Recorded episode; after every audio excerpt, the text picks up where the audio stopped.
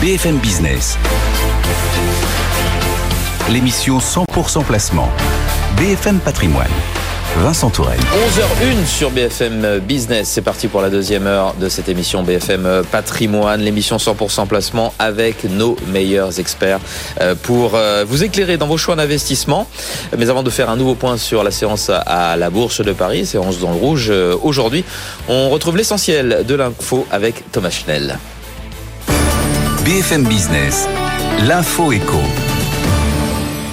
Bonjour Vincent, bonjour à tous. La CGT, la CFDT renvoie la politesse à Emmanuel Macron alors que cette nuit le président a adressé un message aux syndicats la veille d'une manifestation qui s'annonce historique contre la réforme des retraites. Je les invite à avoir un esprit de responsabilité pour ne pas bloquer le pays. Philippe Martinez rétorque au gouvernement qu'il doit faire preuve également de responsabilité en retirant son projet. L'absence de réponse du gouvernement est aussi une forme de mépris, déplore de son côté Laurent Berger. La consommation de gaz a diminué d'un peu plus de 6% l'an dernier en France, constate le réseau de transport GRT Gaz. Un changement de comportement vers la sobriété, mais aussi la conséquence de la hausse des coûts de l'énergie. Le PDG de PayPal va prendre sa retraite à la fin de l'année dans un contexte de ralentissement de croissance pour le numéro 1 du paiement en ligne. Dan Schulman, 65 ans, continuera de collaborer avec le conseil d'administration. Bill Gates qualifie ChatGPT de changer le monde dans une interview au quotidien allemand Handelsblatt le cofondateur de Microsoft, estime que cette invention est aussi importante que celle d'Internet. Une lourde sanction dans les télécoms. Bouygues Télécom est condamné à payer 308 millions d'euros à son concurrent Free Mobile. Décision du tribunal de commerce de Paris. Free a attaqué plusieurs de ses rivaux car il considère illégal certains forfaits qui incluent un téléphone subventionné. Bouygues Télécom conteste le jugement et va faire appel. 11h03 sur BFM Business, la deuxième partie de BFM Patrimoine avec Vincent Tourelle. Merci beaucoup Thomas. Thomas Schnell, on vous retrouve pour un nouveau point sur euh, l'actualité économique dans 90 minutes business. 11h03 effectivement. On va prendre des nouvelles du marché avec Michael Jacobi qui nous attend chez Odo BHF. Bonjour Michael. Bonjour. Euh, séance dans le rouge. Euh, aujourd'hui, on baissote. Euh, et puis il y a un petit quand même une petite accélération de la baisse là. Il y a, il y a quelques instants, moins 0,66% pour le CAC 40, 7140. Ambiance différente d'hier. Alors est-ce dû au fait qu'on digère les résultats? Est-ce dû au fait qu'on n'a pas grand-chose à se mettre sous la dent aujourd'hui? Oui, alors clairement, je, je, je dis oui à, aux deux explications. On est effectivement dans un dans un contexte où euh, le, le, marché respire un petit peu, prend ses esprits. Euh, euh on est toujours dans le flou hein, concernant euh, les, les, taux à, à, court moyen terme. on est également un, un, tout petit peu en hésitation concernant l'évolution de, de, la croissance de, des économies mondiales sur sur les sur les trois à six mois. Donc effectivement, les, les chiffres qu'on collecte euh, sont, sont, plutôt très bons, hein, euh, en tous les cas pour en ce qui concerne euh, notre segment de marché. On est face à des, des, résultats qui sont bons pour l'année 2022. En revanche, la 2023 va poser plus de problèmes et on voit quelques sévères prises de bénéfices. Alors on prend on prend ces bénéfices notamment sur sur L'Oréal. Ça c'est un peu étonnant parce que euh, L'Oréal publie euh, ou annonce une bonne résistance de ses ventes au, quatrième trimestre malgré euh, la Chine et parle même de, rebond à l'instant. Hein. Je viens de voir un urgent euh, comme quoi effectivement ses ventes allaient rebondir en Chine au, au, deuxième trimestre. Pourtant L'Oréal qui avait commencé la séance dans le positif est actuellement en repli en repli de 1,8%. Que se passe-t-il sur L'Oréal? Alors effectivement, on peut on peut voir les, les résultats de L'Oréal, notamment sur les ventes, euh, euh plutôt positivement. Hein. Les, euh, les estimations étaient élevées euh, et, et L'Oréal les bas. En revanche, si, si on gratte un petit peu, la marge est légèrement en dessous. Donc déjà, on, on, voit un petit peu d'érosion au niveau de la profitabilité, probablement sur sur l'année pleine de, de 10 bips. C'est pas énormément, 10 points de base, mais mais effectivement, on, on craint quelques quelques mauvaises nouvelles également l'année 2023, notamment en Chine, où effectivement euh, sur les euh, produits professionnels on est pas mal, sur le grand public un peu moins. Euh, et euh, mine de rien, on est sur un titre qui effectivement euh, a extrêmement bien progressé et donc se traite à une valeur de 33 le, le PE, c'est extrêmement cher. Donc chaque petite interrogation qu'on pourrait avoir, notamment sur la croissance sur l'année pleine et et donc également sur la, la, tenabilité de, des marges, ben, effectivement, incite quelques investisseurs probablement à prendre leurs bénéfices à ce niveau-là, et, et, ce qui explique une, une tenue du titre aujourd'hui qui est négative. On est clairement dans le rouge, quasiment à, à moins 2%. Là, on est à moins 1,85%. Mmh. Et sur le SBS 120, c'est Qui dégringole, plus forte baisse de l'indice, hein, d'ailleurs moins, moins 6%. Pourtant, Aperam euh, annonce un dividende de 2 euros au titre de 2022. Ces résultats sont, conformes aux attentes. Que, que veut le marché? Eh écoutez, je pense que là, pareil, le, marché se, se, montre extrêmement exigeant parce que, comme vous le dites, on est on est totalement en ligne avec les attentes. Euh, rien de rien d'exceptionnel et c'est probablement cela qui, qui porte préjudice à Aperam aujourd'hui. On vend la news, à savoir euh, tout ce qu'on attendait est, est, probablement déjà pressé et donc on se dit que à ce niveau-là, il vaut mieux prendre ses bénéfices euh, dans, dans un contexte qui euh, reste euh, quand même d'être assez assez exigeant. Et puis sur le marché euh, allemand, c'est Adidas le gadin du jour, hein, moins 10%. Que se passe-t-il sur Adidas? Tout à fait, donc on a, on a quasi touché moins 12%.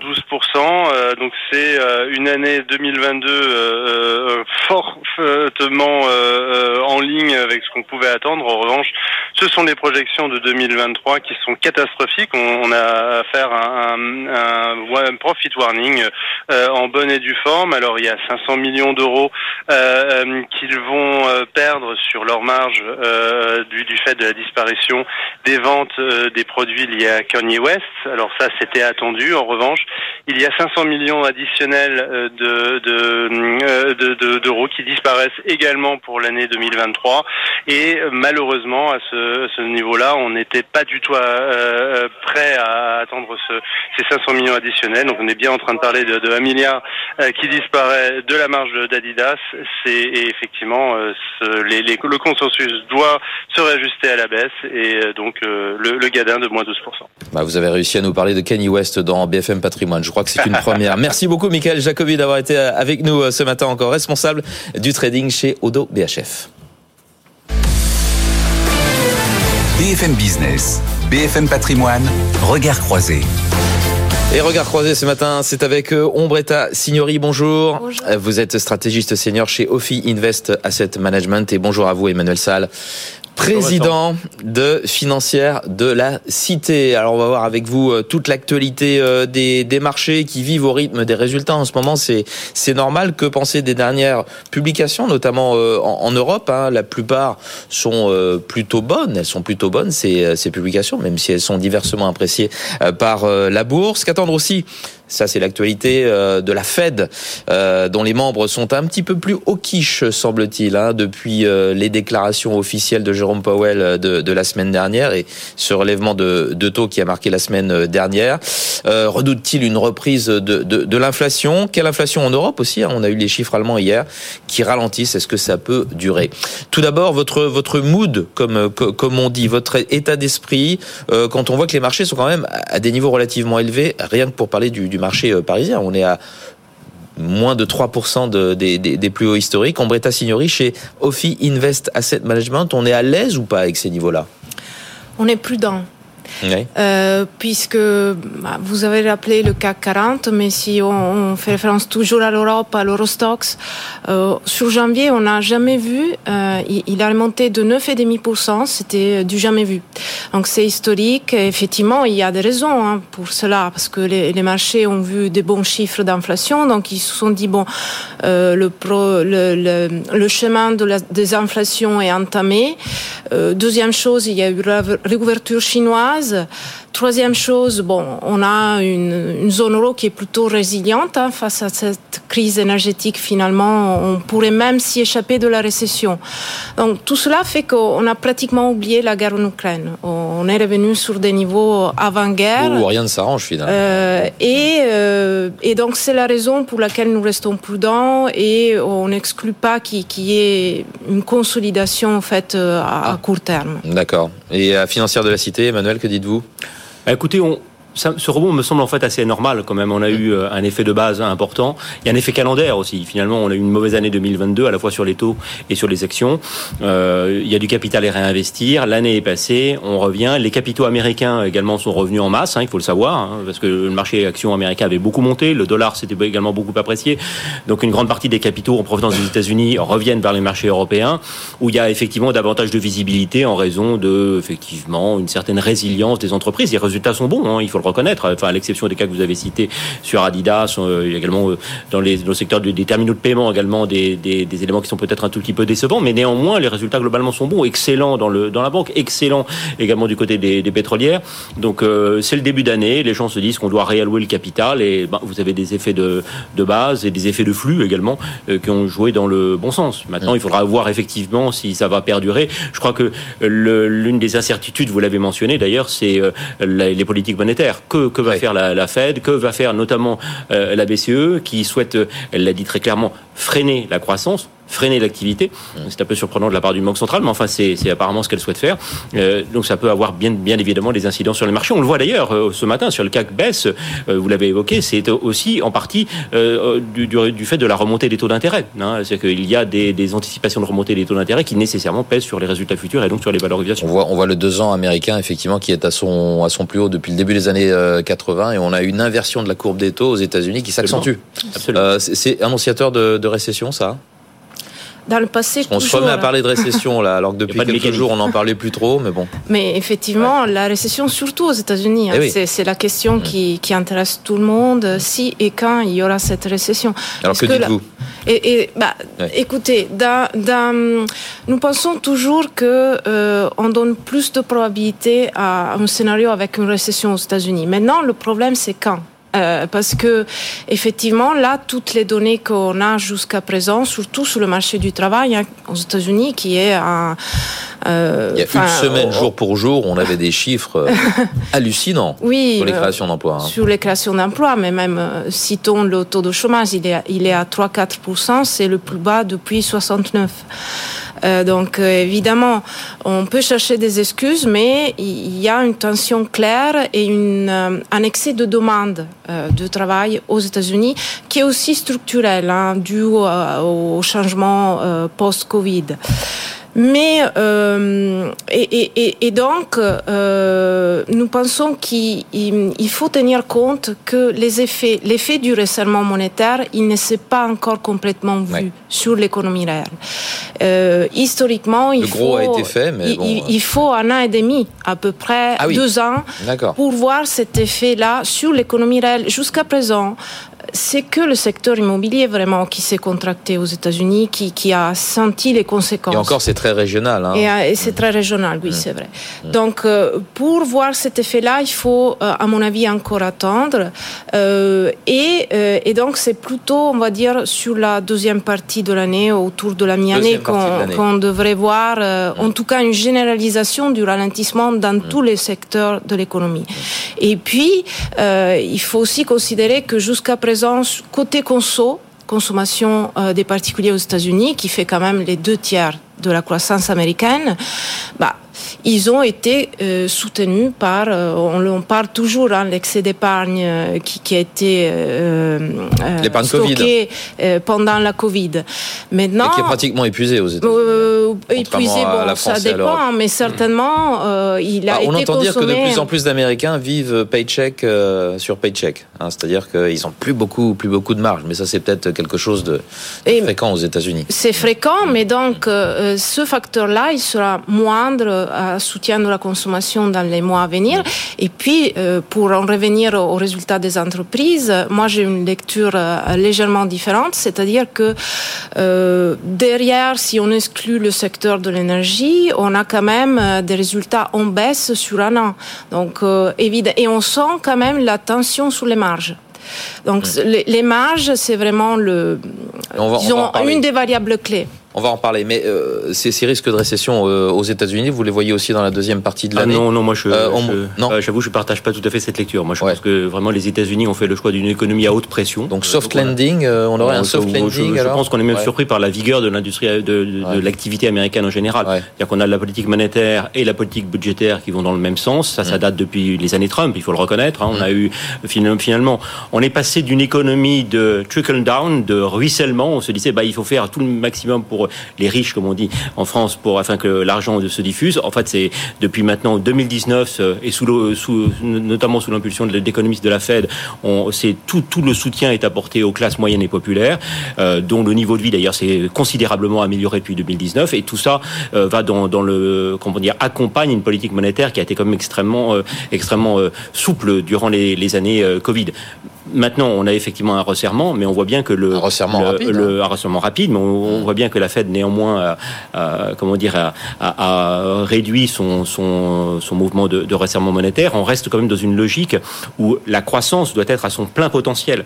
Et ça, je crois que c'est une différence clé majeure entre l'économie américaine et l'économie européenne. C'est-à-dire qu'on a, on a vraiment un, la volonté d'avoir une tendance, une, une, tendance de croissance qui, qui, qui, qui, est beaucoup plus forte et qui se traduit effectivement dans les chiffres de la, de la demande interne, à la fois de la consommation et de l'investissement. Mais si ça va si bien aux États-Unis, pourquoi est-ce qu'on a ces, ces, annonces de suppression d'emplois euh, assez importantes quand même hein, euh, sur, des, sur des grands noms de la tech, euh, Disney encore hier, c'est des cas particuliers? Écoutez, moi j'ai le mm. sentiment que le marché de l'emploi quand même, vous l'avez rappelé. Eh, mais justement, est-ce que c'est pas un peu, ouais, c'est. Bah, écoutez, moi, écoutez, j'aimerais beaucoup euh, en Europe. Une vision décalée de, de ce qui est en train d'arriver, non Écoutez, effectivement, il y a quelques difficultés dans la tech.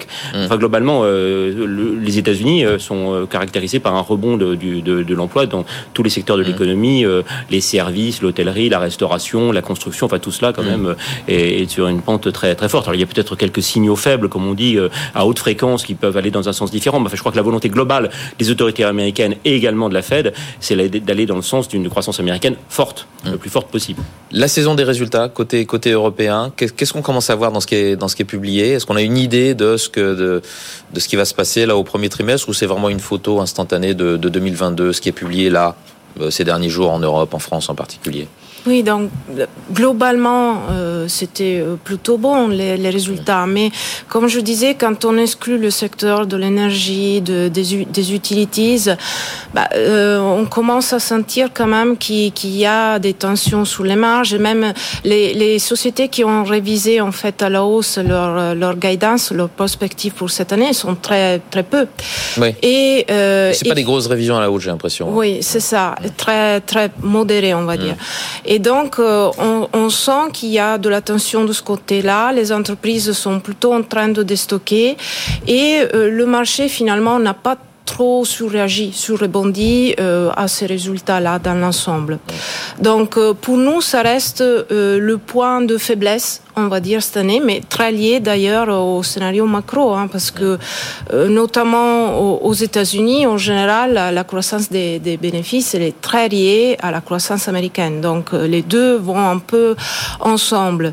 Et, mais c'est une des raisons fondamentalement où le point de vigilance qu'on qu a cette année, euh, le, le suivi euh, des résultats des marges des entreprises. Voilà. Et Salle, jusqu'à quel point les, les, entreprises européennes, françaises en particulier, peuvent justement maintenir leurs marges dans, dans, bah, dans le contexte tout actuel Tout dépendra, à mon avis, de la consommation interne et de la politique monétaire. C'est-à-dire qu'aujourd'hui, effectivement, on a de bons résultats mmh. euh, dans le secteur effectivement de l'énergie, du pétrole, les, le secteur financier, euh, euh, le luxe, bien évidemment. Mais une grande partie de ces bons résultats sont faits à l'extérieur. Hein. C'est-à-dire qu'on a encore une Europe qui dépend en grande partie de la, de la demande externe à la fois de la demande américaine et de la demande chinoise qui est en, rebond. Euh, je pense que le, relais, euh, maintenant, c'est la demande interne, c'est à la fois la consommation et l'investissement. Et quand on regarde les chiffres de la croissance européenne aujourd'hui, euh, qui sont finalement moins décevants qu'on aurait pu le penser fin 2022, c'est lié essentiellement à l'investissement public, à la reconstruction des stocks et également au solde de la balance commerciale, euh, qui est portée euh, essentiellement par l'Allemagne, en grande partie par l'Allemagne. Donc il, faut trouvera, il faudra trouver, à mon avis, des relais de croissance interne. Et on a quelques signaux faibles quand même qui sont un tout petit peu inquiétants, me semble-t-il, notamment c'est dans le, le secteur de la construction, dans le secteur de l'immobilier, où la remontée des taux d'intérêt commence à faire sentir ses effets. On l'a vu notamment dans les statistiques de crédit euh, distribuées par les banques. Vous avez le secteur notamment des travaux publics qui, qui est généralement assez, assez fortement annonciateur, euh, qui, qui est euh, en, Pourtant, ce que nous annonce Vinci, là, euh, c'est super bon. Mais enfin bon, c'est aussi les concessions. Hein. les concessions. Donc, il faudra, il faudra voir. Je pense que c'est en tout cas quelque chose chose qu'on devra surveiller. Hum. Euh, vous parliez de la Chine euh, un instant. Euh, Est-ce qu'on n'attend pas trop de la réouverture euh, chinoise? Ah, moi, c'est mon. Parce que c'est un, un, petit peu mon faiblard, là, pour Alors l'instant. effectivement, la, la Chine nous a expliqué que toute la phase de, de comment dire de covido-léninisme était passée. Hein, donc on a eu un, des nouveaux vice-premiers ministres qui à Davos nous a expliqué de, de façon très très très onctueuse que finalement tout cela était du, du, du passé, que la Chine s'ouvrait de nouveau. On a allégé, il est vrai, les contraintes qui pesaient sur l'immobilier, euh, qui avait euh, comment dire contribué au déclenchement de la crise il y a Oui. deux ans. Euh, toutefois, euh, on n'a pas un grand plan de relance comme on l'avait eu au- il y a dix ans au moment de la crise de, de financière qui avait aidé au, re- au redémarrage de l'économie. Les ménages, semble-t-il, se tiennent un peu à l'écart hein, de, de, de, de l'immobilier. On a quand même le Covid qui continue de, frapper, avec semble-t-il le risque de nouveaux variants. Donc tout cela crée quand même d'incertitudes. On n'a pas, on n'a pas le, le rebond de la croissance chinoise qu'on avait connu. il Ça y va a pas être franc et massif. Hein, Qu'est-ce qu'on peut attendre de la Chine euh, en Breta Ben, alors, ça reste un thème porteur euh, pour nous, euh, en tout cas euh, sur la première partie de l'année. Mais euh, je partage effectivement le, le point de vue qui a été exprimé, c'est-à-dire on peut caractériser cette euh, réouverture ou croissance pas avec une reprise à V, mais plutôt avec une reprise modérée et progressive. On a vu que la relance budgétaire, effectivement, euh, n'a rien à voir avec celle qu'on a eue dans les crises précédentes. Donc, euh, enfin, le gouvernement, effectivement, aurait pu faire euh, beaucoup plus, mais il compte surtout sur l'effet rattrapage en fait qui, y aura euh, grâce à cette réouverture. Par contre, euh, voilà, enfin ça reste quand même un point positif pour l'économie globale parce que la, la réouverture chinoise peut en effet contrebalancer en partie la faiblesse de la plupart des pays développés qu'il y a en ce moment en 2003. Mhm. 2023, pardon. 2023. On va parler stratégie d'investissement. Il nous reste 6 minutes, 3 minutes chacun pour nous di- dire ce que, ce que vous faites un peu dans, dans vos portefeuilles, euh, la financière de la cité. Quelle, est- quelle est votre, Bah, écoutez, moi je, je votre pense stratégie que, du moment euh, ce que je recommanderais, c'est le, c'est un portefeuille tout à fait classique. C'est le portefeuille 60-40, 60%, 60% obligations, 40% actions. Mmh. Finalement, euh, c'est un portefeuille qui a connu la pire performance de son existence en, en 2022, puisqu'en 2022 tout, tout, est de façon. tout, Ouais. tout est Même allé si allé ça avait été l'inverse, euh, Voilà. 40-50, 50-40. On a eu la remontée des taux d'intérêt, on a eu la baisse des marchés d'actions, donc ceux qui se sentaient protégés dans un portefeuille dit diversifié, patrimonial, etc., euh, effectivement, ont enregistré de fortes baisses. Aujourd'hui, on a une réévaluation euh, des, des taux d'intérêt avec euh, comme des niveaux sur les sur les obligations d'État, sur le crédit qui sont attractifs malgré euh, comment dire les, le- le- les des primes de crédit, ça reste quand même historiquement très attractif compte des niveaux d'inflation anticipés et de croissance. hein. Je rappelle que les niveaux d'inflation anticipés à long terme sont aux alentours de 2%.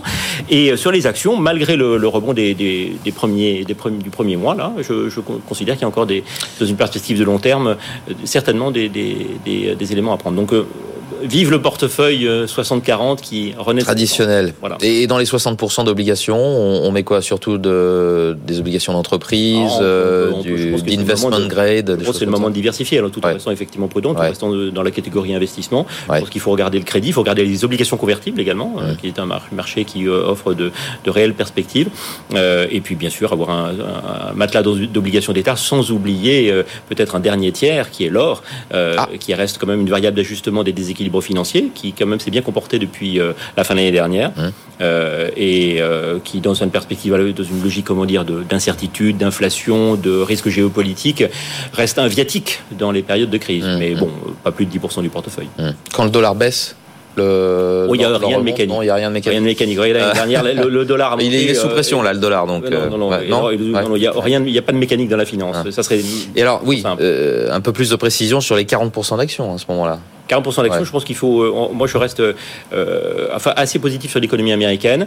Mm. Euh, bien sûr, il faut avoir des actions européennes également, euh, mais plutôt orienté sur la croissance mondiale en Europe et sur la croissance domestique américaine, avec effectivement des opérateurs. euh, euh, je pense que le- le- le- l'énergie, euh, le, le, euh, la santé également, qui a, qui a récemment. euh, Qui est un petit peu déçu, là, hein. Ouais, déçu, ouais. justement, Mm. qui, qui, qui est plus attractive.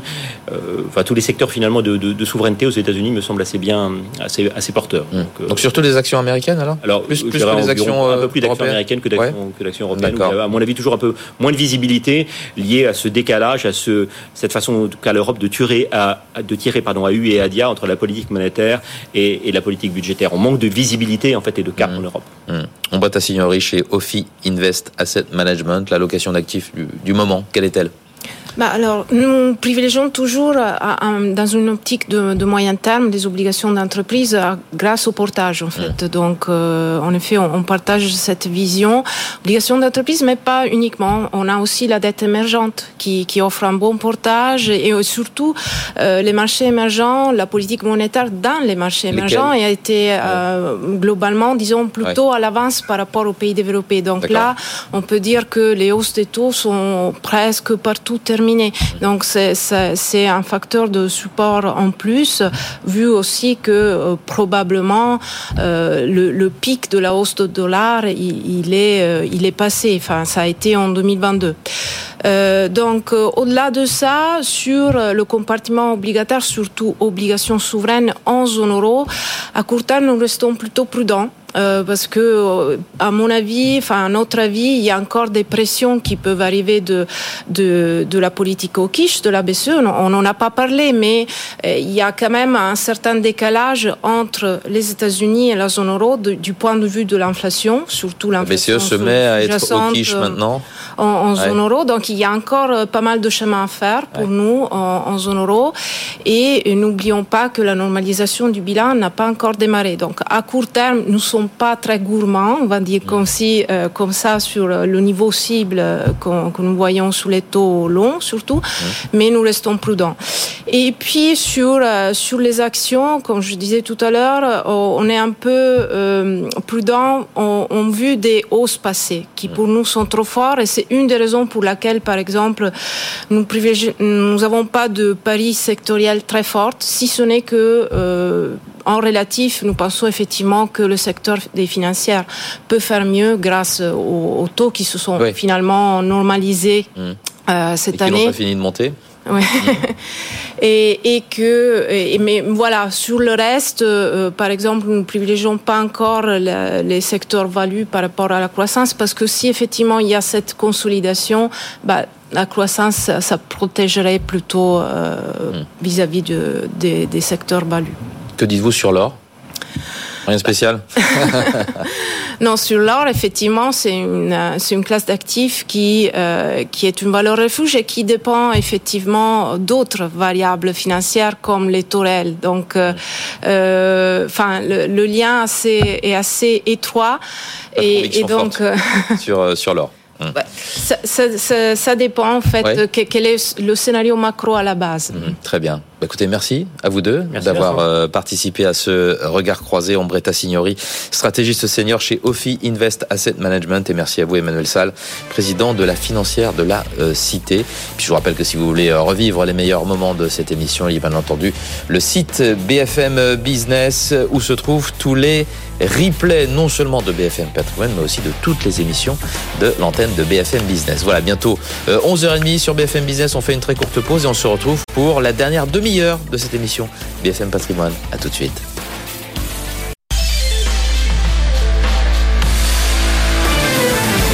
BFM Business. L'émission 100% placement. BFM Patrimoine. Vincent Tourelle.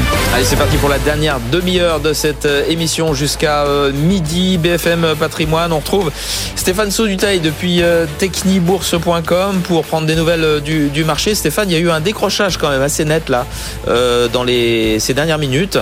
On était en train de baissauter la dernière fois qu'on se parlait de 0,2, 0,3%. Et puis là, on perd plus 0,9%. Que se passe-t-il? Écoutez, c'est les, futurs américains hein, qui ont euh, piqué un petit peu du, nez avec euh, le, franchissement des 4,50 sur, euh, sur les taux d'intérêt à, deux ans aux, États-Unis. Donc ça a fait plier euh, principalement le, Nasdaq 100 qui est en dessous de son point bas d'hier soir. Le Dow Jones pas tout à fait encore, hein, il revient à proximité de, son point bas d'hier soir après avoir fait une petite correction technique dans la, dans la nuit. Et euh, bah, finalement ça entraîne euh, les valeurs européennes, françaises à la baisse. Alors on revient sur cette première, à proximité de cette première zone d'alerte que je fixais tout à l'heure, 7080-7100 points. Normalement on devrait avoir un petit rebond hein, sur euh, sur cette zone. Alors est-ce qu'il sera de, de, grande envergure? Je pense pas qu'on puisse finir euh, la semaine euh, à proximité de, la zone des points hauts des 7200 230, mais peut-être revenir sur les 7150. Pourquoi pourquoi pas en, en cours d'après-midi. Par contre, si on devait s'enfoncer un petit peu plus, passer sous les 7080, pour moi, ça serait un premier petit signe d'alerte baissière avec peut-être une centaine de points, un peu moins à, à perdre euh, peut-être en début de, semaine euh, prochaine. Et puis euh, vraiment là où les investisseurs seraient beaucoup plus inquiets, c'est si on passait sous les 6950 points. Là, il y aurait peut-être des retraits un petit peu plus massifs de 100 à 200 points. Bon, ça serait pas un retournement de tendance, ça serait une correction beaucoup plus appuyée, presque légitime après 11% de, de progression depuis le 1er janvier. Euh, voilà, donc on a peut-être l'indice euh, de la confiance des consommateurs à 16 heures pour nous remettre peut-être en ordre de, marche, mais c'est vrai que les investisseurs vont être focalisés euh, mardi prochain sur l'inflation américaine, puisque effectivement avec les bons chiffres, les très bons chiffres du NFP la semaine dernière, ça a réactivé hein, l'idée d'une poursuite hein, de la hausse de taux aux États-Unis, donc ça, déplaît un petit peu au, marché pour le moment. Euh, on voit le, le Nasdaq 100 euh, redonner un petit peu plus de terrain que le, que le Dow Jones, mais il avait surperformé aussi hein, ces, ces derniers temps puisque euh, il était monté à quasiment plus 16% de progression depuis le 1er janvier. Là, on est à plus plus 11. Et puis le, le, Dow Jones n'est qu'à plus 1, 1% de, de, progression depuis le, le début d'année. Donc c'est normal hein, qu'on ait un peu plus de, de, de baisse sur le, le Nasdaq 100, comme il est beaucoup plus sensible également à, à l'augmentation de la hausse des taux d'intérêt. Je retiendrai aussi cette semaine euh, le yo-yo hein, que l'on fait depuis euh, maintenant pas mal de semaines sur le pétrole entre 72 euh, et 82 dollars. C'est les deux niveaux en fait d'accélération, soit à la baisse hein, si on passait en dessous des 72, soit à la hausse si on débordait les 82 dollars. Donc on est vraiment campé, capé par ces deux niveaux et il y a une certaine régularité euh, euh, de balayage de cette de cette zone là depuis euh, depuis quelques quelques semaines. Et puis l'euro hein, qui a fléchi avec la reprise du, du dollar qui a rebondi sur 101 le, le, dollar et qui se rapproche des, des 103 l'euro reste quand même à la hausse. Hein, euh, il faudrait repasser en dessous de 1,05 pour euh, pour vraiment affaiblir euh, la parité. On a rebondi sur 1,0660, mais les indices, je pense, il faut pour le moment les oublier. Hein. C'était un petit excès haussier qui a été assez vite rectifié. mais voilà, tant qu'on reste au-dessus de 1,05, 1,0660, on reste toujours dans une situation plutôt porteuse hein, pour pour l'euro dollar. Merci. Voilà, donc euh, petite baisse de, de, fin de semaine. On verra si ça se dégrade ou pas euh, dans l'après-midi. Absolument, 16 heures donc, hein, euh, le, le moral du consommateur américain et puis le grand rendez-vous de la semaine prochaine, vous l'avez souvent cité, ce mardi, mardi prochain, avec l'inflation américaine. Merci beaucoup Stéphane Sodutaille d'avoir été avec nous, responsable du site technibourse.com. BFM Business, BFM Patrimoine, idée de fond.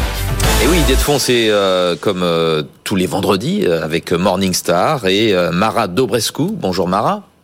Bonjour Analyste de fonds chez Morningstar, votre sujet du jour, les fonds d'allocation flexibles. De quoi s'agit-il et comment sont, sont-ils sortis en 2022 On va faire un petit bilan 2022 des, des fonds flexibles. Déjà, de quoi parle-t-on quand on parle de fonds flexibles? Voilà, alors déjà quand on parle de fonds d'allocation, ce sont des fonds qui permettent aux investisseurs de s'exposer à plusieurs classes d'actifs, donc actions, obligations, parfois du cash également, à travers un seul véhicule Alors chez Morningstar, nous avons euh, en gros quatre grandes catégories de fonds d'allocation en fonction de leur niveau de risque. On a une catégorie prudente pour les fonds qui vont euh, jusqu'à 20% en actions, une catégorie modérée entre 20 et 40% euh, de risque action, une catégorie agressive pour les fonds qui vont au-dessus. Ensuite, il y a une quatrième catégorie qui regroupe ces fonds qu'on dit d'allocation flexible. Leur exposition aux actions peut varier de 0 à 100%. Donc là, c'est une proposition qui, peut sembler intéressante sur le papier pour l'investisseur parce qu'on va lui proposer de bénéficier de la hausse du marché sans en subir la baisse, ou, du moins en, limitant l'impact d'une baisse de marché sur, sur la performance. Dans la pratique, Mara, est-ce que ça marche? Alors l'expérience de l'année dernière n'est pas franchement convaincante. Si on regarde la performance pour la moyenne des fonds de la catégorie flexible euro, euh, on a une perte de 11,3% en 2022, soit à peu près autant que celle des fonds d'allocation modérés location euh, prudente. Donc ça suggère que le gérant moyen dans la catégorie flexible n'a pas vraiment réussi à, réduire la voilure sur les actions, en tout cas pas à temps pour atténuer euh, la baisse de, l'année dernière. Si on regarde un autre marché baissier en, en début 2020, 2020, alors là les fonds flexibles sur l'année n'avaient pas vraiment brillé puisqu'ils avaient certes un petit peu mieux protégé lors de la baisse de marché au premier trimestre, mais ensuite ils ont largement euh, raté le rebond sur la deuxième euh, partie de l'année. Donc ça illustre vraiment le, risque de ce type d'approche qui est le risque de market timing, donc le risque de pas réduire la voilure suffisamment tôt, mais aussi de mettre du temps à se réexposer au marché lorsqu'il faut euh, reprendre du risque. Du coup, le constat de long terme est assez mitigé sur 5 et 10 ans. Si on regarde à fin janvier 2023, on constate que les fonds flexibles font un tout petit peu mieux que les fonds modérés, mais en revanche avec plus de risque. Donc le couple rendement-risque n'est pas franchement euh, favorable. Et puis c'est des fonds dont l'utilisation au sein d'un portefeuille diversifié est plus compliquée parce que l'investisseur par, définition ne connaît pas euh, l'exposition que, le gérant va choisir d'avoir aux différentes classes d'actifs. Hum. Est-ce qu'il y a quand même des, gérants qui sortent du lot dans cette catégorie flexible? Alors, il y, en a une petite poignée, très peu, compte tenu de la difficulté de, de la tâche. On peut citer le fonds DWS Concept Morgan. C'est un fonds noté Silver nos analystes sur sa part euh, la moins chère. C'est un fonds qui a plutôt bien navigué la baisse des marchés euh, l'année dernière en réduisant drastiquement l'exposition aux actions, en se repositionnant sur des secteurs plus défensifs et aussi en prenant des positions short euh, sur l'obligataire. Et c'est un fonds qui bénéficie d'une expertise macro indéniable que lui apporte une équipe de, de gérants vétérans. On peut aussi citer le Ruffer Total Return. Là, c'est un fonds qui est noté bronze, une approche très disciplinée de préservation du capital. En fait, depuis euh, près de, 20 ans que cette stratégie a été lancée, elle n'a eu que trois années de performance négative. Et l'année dernière, ce, fonds a quand même réussi à avoir une performance positive alors que, que toutes les classes d'actifs euh, étaient, étaient en baisse. Et enfin, on peut citer le FVS Multiple Opportunities. C'est une stratégie qui existe depuis 2007 sous la direction euh, d'un gérant très expérimenté, Bert Flossbach. Et là, les résultats, certes, l'année dernière ont été plutôt moyens, mais sur le long terme, les analyses macro euh, perspicaces de cette grande discipline dans l'exécution ont permis à la stratégie de bâtir un, historique enviable. C'est en fait le fonds qui, qui performe le mieux des, trois qu'on vient de citer euh, sur 10 ans. C'est un fonds qui est noté silver par nos analystes. Merci beaucoup Mara, Mara euh, Dobrescu pour cet éclairage sur les fonds d'allocation flexible. Je rappelle que vous êtes analyste de fonds chez Morningstar. Au revoir. BFM Business, BFM Patrimoine, les réponses aux questions. Et les réponses aux questions, c'est avec euh, François Monnier d'Investir et Marc Favard de, de Premier Part euh, AM qui reviennent euh, nous voir.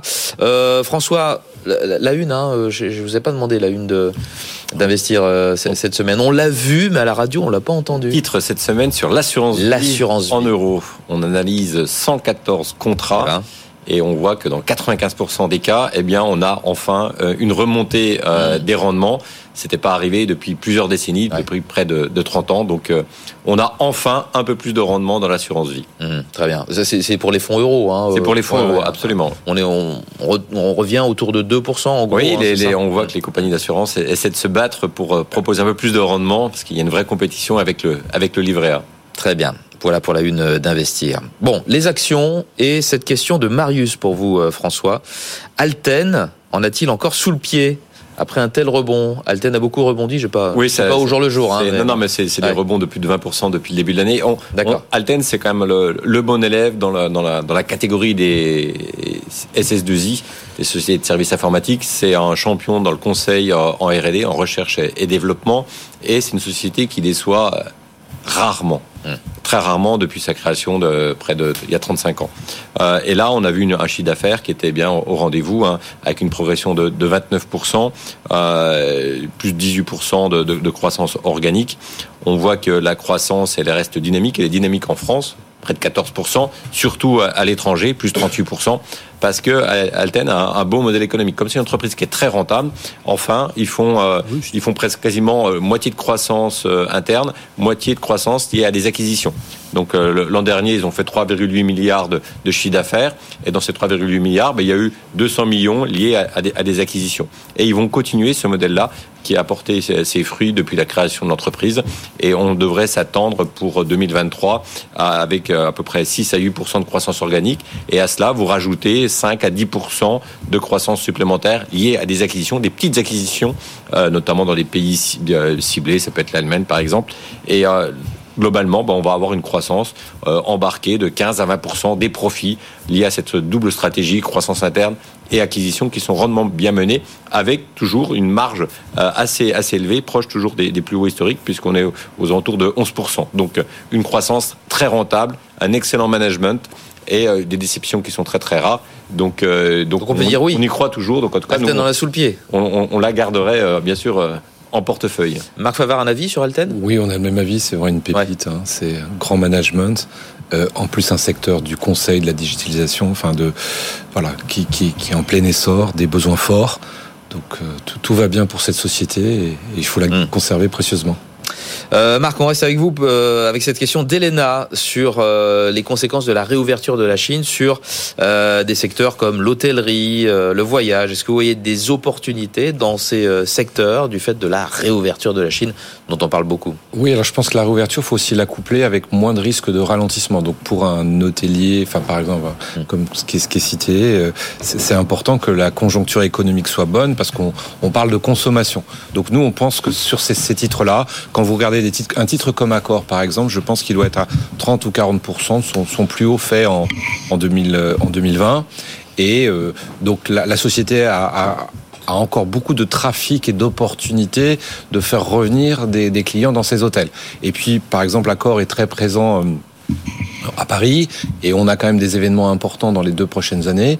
Dans deux ans, les Jeux Olympiques et, euh, et cette année. Non, dans deux ans, bah, bah, moins que ah ça. Non, non, ouais. Euh, non, et la Coupe du Monde de rugby. C'est euh, incroyable, hein, c'est dans un an et demi. Voilà, hein. voilà. tout, tout, arrive très vite, donc euh, donc le, le, territoire parisien va être très favorable pour Accor et Accor a aussi 20, 20%, 20-25% de, ce, de son activité en Asie. Donc on voit bien que le, le, les hôtels peuvent être beaucoup mieux remplis. Ce qui est important, c'est qu'ils ont déjà bien augmenté les prix. Maintenant, il faut retrouver des et le titre est quand même très en retard par rapport à ça. Nous, on aime bien aussi un site comme Melia, donc c'est un, acteur espagnol qui emmène des, des, des, tourismes beaucoup en Amérique latine, euh, euh, dans, plein et en Espagne. Et, là aussi, on, on, voit bien que c'est des titres très décotés en termes de valorisation. Donc euh, le trafic est revenu, mais pas le cours de bourse. Donc je pense qu'il y, y, a de la place pour cette thématique mmh. et d'autres sur, sur ces sujets de, de réouverture et de, de moins mauvaise visibilité sur l'économie. Les compagnies Important. aériennes, non? Oui, aussi, ouais, tout à fait. Non, non, on peut mettre beaucoup de choses là-dedans. Et Ryanair, regardez, a, sorti des très bons résultats. Mmh. EasyJet est très confiant pour les six prochains mois. Donc, on peut, on peut s'intéresser à ces sociétés. Et, et, et, graphiquement, quand vous regardez les cours, on est quand même mmh. très, très loin. On parlait des sommets. Bah, les sommets, ils sont loin. Euh, François, on va avoir un vrai, un vrai euh, impact de la réouverture de, de, la réouverture de la Chine sur ces secteurs-là. Oui, ça, il, y aura, il, y aura, un impact. On l'a déjà vu en, en bourse, hein, parce qu'en bourse, c'est déjà bien anticipé, parce que ouais. ces titres-là ont généralement progressé de, de, de, plus de 20%, voire certains euh, près de 30%. Euh, mais c'est une thématique qui va continuer, donc il faut euh, essayer de, profiter quelques petits trous d'air euh, dans des séances un peu agitées pour, pour les accumuler et les et les, euh, les picorer et puis les mettre dans son, dans son portefeuille. Et puis, on, avec la, cette ouverture de, de, de, la Chine, on peut s'attendre à nouveau à des, à des demandes d'énergie. Euh, et donc, le secteur euh, parapétrolier mérite aussi d'être mis en, portefeuille. Je pense à des titres notamment comme Schlumberger aux États-Unis, mmh. qui en tout cas, de, vont profiter de cette réouverture de la Chine parce que, et surtout qu'on voit que les compagnies pétrolières ont gagné quand même beaucoup d'argent, euh, des dizaines et des dizaines de, de milliards. Donc il y aura une partie qui, qui, vont être euh, réinvestis euh, dans le pétrole. Enfin, enfin parce que ça fait, ça oui, fait longtemps qu'on se dit euh, des valeurs. Les, les, pétrolières n'investissent pas assez et tout. C'est pas bon pour le secteur parapétrolier. Bon, bah, les, le pétrole, c'est va y avoir un vrai changement. C'est un modèle économique assez simple. Hein. Vous avez des coûts de production qui sont stables. Vous avez des taxations qui vous prennent la moitié de vos profits. Et après, bah, le, le, le, le, plaisir, c'est de voir les cours du pétrole qui progressent et tout de suite, ça se transforme en, en bénéfice bénéfice net. et c'est pas, c'est pas très dans l'air du temps hein, de de se féliciter de la hausse des cours du pétrole. Ben, la, hausse des cours du pétrole, ça va servir aussi à, à, financer, la mutation de la ces transition énergétique et,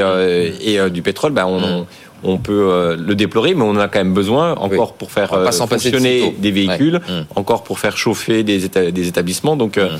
donc il faut qu'il y en ait moins, mais on en a encore besoin. Euh, on passe à toute autre chose. Le petit électroménager, mhm. puisque j'ai une question pour vous, François d'Henri. Quel regard boursier portez-vous sur Seb? Bah Là, on en a moins besoin parce qu'on a été très très bien équipé euh, ah, pendant le Covid. Euh, et, on le voit, bah, Seb gère de la, de la décroissance alors que c'est une valeur de croissance. Hein. Mm. mais cette décroissance, elle commence un petit peu à, à s'effilocher. Et donc, c'est ça qui a rassuré les, investisseurs. on a vu qu'au quatrième au troisième trimestre, bah, Seb a affiché une baisse de son activité de plus de 8%. Et au quatrième trimestre, eh ben, on est passé de moins 8 à euh, moins 5,6%. Donc on voit que tout doucement, bah, il y a... Ah, la, euh, baisse se, résorbe un peu. C'est en train de se normaliser. Une baisse qui rassure, c'est un peu étonnant. Mais voilà, mais c'est que ça, quand ça baisse moins, fort, pour les investisseurs, c'est quelque chose de très important. Les hmm. investisseurs, on, ne le rappelle jamais assez, euh, ce qu'ils regardent, c'est la dérivée seconde. Hein. C'est hmm. d'où vous partez et comment ça évolue. Hmm. Et ça, c'est quelque chose de significatif. Et puis on voit qu'il y a au quatrième trimestre, il y a la croissance en Chine. Donc ça décroît très très fort euh, en Europe, en France, en Allemagne, mais euh, en, Chine, on a une croissance de près de, de, de 3% euh, une croissance qui est portée surtout par le digital. Hein. C'est impressionnant en Chine. Il faut voir que les, Chinois, 70% le, entre le petit électroménager, 70% de, de, de, l'électroménager est acheté en ligne. Hein. Donc ah, c'est impressionnant. On sait que c'était connecté le non, pas, petit électroménager, mais, ça, ça, viendra et ça permet aussi de, proposer des produits plus chers. Donc, donc ça, bien sûr, tout, le monde y, tout le monde y travaille. Donc on, on, on, voit que la situation est en train de se normaliser, mais ça va prendre un petit peu de temps. Donc moi, j'attendrai avant d'acheter Seb. Ça c'est unique comme valeur. Ça c'est unique. Hein. Ah c'est vraiment unique. Très très bien géré. Il y a de Longhi aussi qui est dans le même, en italien. Mm. Euh, moi je suis un peu dans les mêmes états d'esprit. D'ailleurs le, le, le Q1 ne devrait pas être très bon puisque la Chine était quand même un peu fermée. Et puis que c'est une société qui, qui a mm. son, son, trimestre le plus important, c'est le, le dernier, donc dans, dans 9 mois. Donc on, ah. on, on, a un peu de temps pour voir si ce redressement mm. se, se confirme. Et puis il y a souvent aussi beaucoup de sujets de matières premières, de coûts qui sont aussi importants dans cette entreprise. Donc euh, elle a déjà rebondi un petit peu là, donc euh, on peut attendre un peu. Très bien. Euh, Marc, une question de Corentin pour vous sur le secteur bancaire, à la lumière des, résultats qui ont été publiés. On les a pratiquement tous, euh, les, gros résultats, oui. banque française en tout cas. quels sont vos commentaires sur les publications François en a déjà un petit peu bancaire. parlé tout à l'heure, mais donc Société Générale quand même le, plus décevant, mais le, reste c'était plutôt très très bon. Mmh. Donc il y avait même des acteurs comme Crédit Agricole qui on n'était pas très confiants, ça a plutôt été satisfaisant. le marché a bien réagit. Euh, donc ce qu'il faut regarder hein, dans, ces, dans ces publications, c'est plus, plus les sociétés euh, euh, sont, sont, sont, présentes dans des zones à taux variable et moins présentes dans, dans l'immobilier, meilleur est, le redressement. Donc les banques espagnoles, les banques italiennes, les banques nordiques sont moins touchées par des portefeuilles immobiliers qui restent dans les portefeuilles. Mmh. L'autre chose importante, c'est que toutes hein, ont, des volontés de, de racheter des titres, d'offrir des, des dividendes importants. Ça c'est une constante hein, pour les banques. C'est une grosse tendance genre partout. De et puis des grosses surprises, genre Unicredit qui a sorti des résultats euh, magnifiques euh, et avec euh, des rachats d'actions, des cette année, l'année prochaine, des, gros, des bien, gros dividendes et des très et, et ben, la bourse apprécie pas forcément beaucoup. bien vu. Oui, euh, et, et, des résultats et des résultats très bons qui. On rachète des actions quand on sait pas trop quoi faire de de ces, de ces bénéfices. Voilà. Mais ce qui, ce qui est bah, ce qui, ce qui est, oui, peut-être aussi, mais d'en avoir trop. Mais quand ils ont trop de capital, faut bien, faut bien le, le mmh. redonner. Hein. Ouais. Et c'est quand même une, une, une, bonne solution de, de, de, de le faire comme ça. Mmh. Euh, ils ont peut-être pas autant d'investissements à faire. Non. Ce qui est, ce qui est, ce qui est intéressant, c'est qu'on a un environnement pour les banques où le réglementaire est plus pesant. Ils ont le vent maintenant avec eux euh, concernant la, des taux d'intérêt, hein, des, des, taux d'intérêt positifs. Alors, faut pas que les taux d'intérêt montent trop parce que ça après c'est pas bon pour l'économie, mais des taux d'intérêt positifs, on s'aperçoit que c'était c'est quand même quelque chose qui leur manquait. Des, vrais taux euh, d'intérêt quoi. En voilà, des vrais taux. euh, et puis peut-être euh, c'est ce qui est important, s'il n'y a pas de ralentissement économique fort, euh, des niveaux de provision qui sont quand même raisonnables, parce que pour certains d'entre eux, ils en avaient pas mal mis pour le Covid et qu'ils en ont encore sous, sous le coude. Hmm. Donc et puis surtout un secteur qui est peu détenu, c'est-à-dire que on commence à avoir beaucoup plus de. Enfin, je suis sûr que vous recevez sur le plateau des gens qui euh, sont plus enclins maintenant à revenir sur les banques, mais ils y reviennent forcément doucement. Et, et à la lumière, eux, ils vont, pour, enfin, ils vont pouvoir acheter aussi parce qu'il y a des bonnes publications. Hmm. Donc ça va beaucoup mieux pour ce secteur. Hmm. Et donc, il faut en avoir un portefeuille. Ouais. François, euh, tout le monde ne vous a pas forcément euh, entendu tout à l'heure. Euh, Donc, votre avis sur les, sur les banques Ah ben les banques, je pense Ouais. que oui, il faut, il faut en avoir. C'est un secteur qui euh, est, euh, est aujourd'hui sous-valorisé. On a des, des faibles multiples de valorisation. Euh, on a des rendements qui sont euh, fort sympathiques. Et on voit qu'elles arrivent... euh, alors il y a toujours avec une visibilité et beaucoup de volatilité, mais qu'elles arrivent quand ça marche bien à dégager des gros bénéfices. Euh, donc euh, et ça si c'est si c'est durable, euh, ça va être euh, extrêmement bien euh, vu euh, par les, les investisseurs. La préférée Ouais. La préférée, nous, euh, en France, c'est euh, BNP Paribas. Ouais. Et en Europe, c'est Banco Santander. Euh, donc, euh, on pense que les entreprises qui sont présentes vraiment sur le, le marché du détail, comme Banco Santander, c'est quelque chose qui va générer pas mal de, de gains. Et on voit le, déma- le début d'année a très très bien fonctionné pour euh, cette banque espagnole. Êtes prêt pour parler de Ferrari C'est la question de, de Ah, Yannick. sans, sans Qui vous transition, est- alors. Qui vous est, ah bah, y a, y a- oui, on essaye Bah, de là- faire là- des transitions, mais voilà, allez, ouais. on prend de la vitesse. Ouais, on prend, prend accélère vitesse, un peu. hein, parce que ça veut pas dire qu'on va parler plus vite. Pour vous donner un ordre d'idée. mais Ferrari, euh, attendez, j'ai pas encore posé la question de Yannick. Le succès de Ferrari en bourse est-il justifié? Bah, pour vous donner d'abord un ordre d'idée pour faire la, la transition, Oui. une banque ça se paye en moyenne euh, 7 fois, 8 fois Ouais. les bénéfices et euh, Ferrari se paye 40 fois les bénéfices. Ah là. Donc on est dans un, dans un tout autre monde et c'est une autre façon, euh, quand vous êtes actionnaire de Ferrari, bah, de, de jouer cette thématique luxe Mm. qui fonctionne à merveille depuis euh, maintenant de nombreuses années. Parce que le luxe, c'est pas uniquement la maroquinerie, la mode, euh, la joaillerie, euh, on le retrouve aussi dans, dans, dans les véhicules et euh, dans des véhicules bah, comme euh, Daytona qui a vendu à peu près 2 millions le- l'exemplaire. Donc c'est C'est un peu plus cher qu'un sac à main, quoi. c'est plus bon. cher, c'est plus cher qu'un sac à main, mais il y a un véritable intérêt parce que quand Ouais. on voit Ferrari, ils ont vendu à peu près un peu plus de 13 000 euh, véhicules, hein. Donc on est vraiment dans des produits plutôt sur mesure. hein. Pour donner un- une comparaison, on est sur 13 000 véhicules chez Ferrari, Stellantis c'est plus de 6 millions, Euh, et- mais Ferrari vaut plus cher en capitalisation Ah oui que Stellantis. Euh, Ferrari, c'est près de 45 milliards de, de- de capitalisation, quand euh, Stellantis est à plus de 30 milliards. Donc, euh, donc on valorise euh, ce, ce- ce produit très haut de gamme. Et puis, on, on voit que ben, Ferrari arrive à faire la transition avec euh, des véhicules hybrides, des véhicules électrifiés. Ils ont 12 modèles. Et maintenant, dans les 12 modèles, il y en a 3 qui sont électrifiés. Et donc, on voit que c'est cette demande. C'est un cette- peu une hérésie, ça, une Ferrari électrique? Bah, ça, c'est, bah, je sais pas, je, faut- Je ne suis pas un grand spécialiste. on, hein, on va voir, bon, en tout cas, Je pense que les puristes. il y, a, il y a de- il y a de la demande, hein, parce Ouais. que les, les véhicules hybrides, maintenant, c'est à peu près 22% des, des livraisons euh, de, de, de Ferrari. Donc euh, la croissance, Ouais. elle est là. Ils se transforment, ils font du SUV aussi, parce qu'il y a de la demande. Hmm. Et ils ont du pricing power. Hein. Euh, J'espère que vous avez commandé votre Ferrari il y, a, il y a quelques mois, parce que depuis le 1er janvier, Petit modèle. Vincent, euh, les prix ont augmenté encore de, de 5%. Ouais. Donc, euh, donc on- voilà, il y a un peu plus de volume, du pricing power, et résultat, vous avez des bénéfices qui sont fort sympathiques. hein. Bon, Pour c'est donner un ordre justifié. d'idée, Ouais. Ferrari, c'est 5 milliards de chiffre d'affaires et près d'un milliard de, de profit. C'est justifié. Hein, pour répondre à la question. Oui, parce que la, la- la C'est- demande, la demande est, est- là, et on pense que le, le secteur du luxe est, est promis encore Un, un un avis rapide sur, sur Ferrari Non, Euh, c'est pas. bah, j'ai Ouais. pas les moyens de m'en Plutôt, payer plutôt une. Porsche Plus abordable, Porsche, non Je sais pas. Oui, oui. C'est coté hein, depuis, Ah, ben, depuis peu de sûr, temps. Là, Porsche, hein, c'est- c'est coté. Un et spin-off c'est- de, de Volkswagen, et c'est ça. c'est hein. absolument. Non, ça c'est marche un très bien. c'est un Enfin, voilà, il faut avoir des grands hein. parkings, voilà, Mm. pour les stocker. Ferrari, ça a été introduit en 2015, le cours a été multiplié par 5. Alors, on passe des voitures de sport au, euh, au métro, hein, Et là- avec là, on- Alstom, métro et autres. Euh, question de Sarah pour vous, euh, Marc. euh, Croyez-vous encore au redressement du titre? Alstom Oui, on y croit Vous de plus, deux minutes. On y croit de plus en plus puisque le- la, la société en novembre a publié des, des résultats assez, enfin rassurants où euh, bah, ils, in- ils indiquaient qu'ils redressaient petit à petit Bombardier et qu'on commençait à, à le voir dans les chiffres. Donc leur free cash flow finalement est- était ju- juste à l'équilibre et il va être positif l'année prochaine. On voit que les agences de notation n'ont pas du tout dégradé la note. Euh, on craignait qu'il y ait une émission, enfin une augmentation de capital euh, et, et beaucoup de, de, de d'investisseurs, certains investisseurs avaient shorté le titre et, et le niveau de short du titre a été, je crois, à 16%. Il est, il est, il a diminué. Donc les, les, les, les shorters deviennent un, un atout aujourd'hui puisque eux s'aperçoivent qu'ils se sont trompés.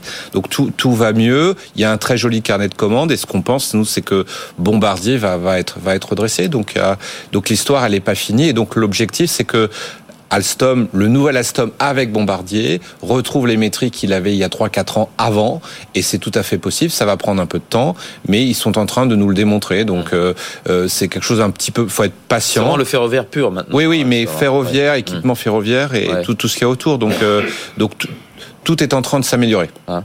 Euh, François, en quelques mots, Alstom je, moi, je, moi, je crois toujours qu'il y aura une augmentation de capital. Là, elle n'a pas eu lieu parce qu'on avait un, un, un, patron de chez Alstom qui peut-être briguait un autre mandat et un, un mandat peut-être chez, chez, EDF, et donc il a raté une fenêtre de tir pour réaliser cette augmentation de capital. Mais euh, aujourd'hui, Alstom reste sous-capitalisé. Mmh. Il était euh, au moment de l'introduction en bourse sous l'ère euh, Turuk parce qu'il avait mis de la dette mmh. dans Alstom pour financer ses projets dans les, dans les télécoms. Et là, on a un Alstom qui a en plus racheté Alstom, bon... non Il y avait Jack Alstom. Mmh. Oui, absolu absolument. Et euh, là, ils ont racheté Bombardier un peu ouais. trop cher près d'un milliard de trop, et donc on a toujours un bilan qui est fragile. Et ça, ça va, ça pénalise l'évolution du titre parce que autrement l'activité, elle est promise à un excellent avenir, un très bel avenir. Donc nous, on y croit chez Investir, mais c'est pas un achat fort parce qu'il y a ce sujet de bilan fragile. Eh bien, écoutez, ce sera le mot de la fin. Merci, messieurs, d'avoir répondu à toutes les euh, questions. Oui, c'est François qui a eu le, le, mot de la fin. Oui, oui. Euh, merci, Marc la Ferrari. Départ, euh, AM et François Meunier euh, Investir. Et bonjour, Sandra, Sandra Gondouin. Bonjour, Vincent. Vous semblez étonné quand je vous dis bonjour. non, pas du tout. non, habituellement, vous nous donnez le programme hein, oui, de, 90 de, 90 minutes business, business à 7 heures, puisque c'est dans 3 minutes. Dès midi, avec Jean-Marc Daniel, on va revenir sur est-ce qu'on va trouver une formule pour le dividende salarié? En tout cas, c'est le 11e round de discussion là aujourd'hui entre patronat et syndicats. On va en parler avec Jean-Marc et Raphaël Couder. Et puis, on est en plein dans la jungle de Parcoursup en ce moment, hein, vous le savez. Donc, on va en discuter avec Jean Charouin, qui est directeur général de l'ESCAL, une des grandes écoles de commerce post-bac, qui a huit sites aujourd'hui sur le territoire. Et puis, dans notre débat à 12h40, on reviendra sur l'évolution du marché automobile, cette fin pour les voitures électriques. Est-ce que nos constructeurs ont les moyens de fournir tout ce qui est cette demande effectivement qui, qui, augmente. On en parlera avec François Roudier, notamment le porte-parole de la plateforme automobile. Et tout ça, ça commence dans deux minutes. Oui. À tout de suite, Sandra. Voilà, c'est la fin de cette émission. BFM Patrimoine, merci de nous avoir suivis. Je vous rappelle, le CAC 40 en repli de 0,81%, 7130. Voilà, excellente journée à toutes et à tous. Très bonne fin de semaine avec les programmes de BFM Business. BFM Patrimoine, l'émission 100% placement sur BFM Business.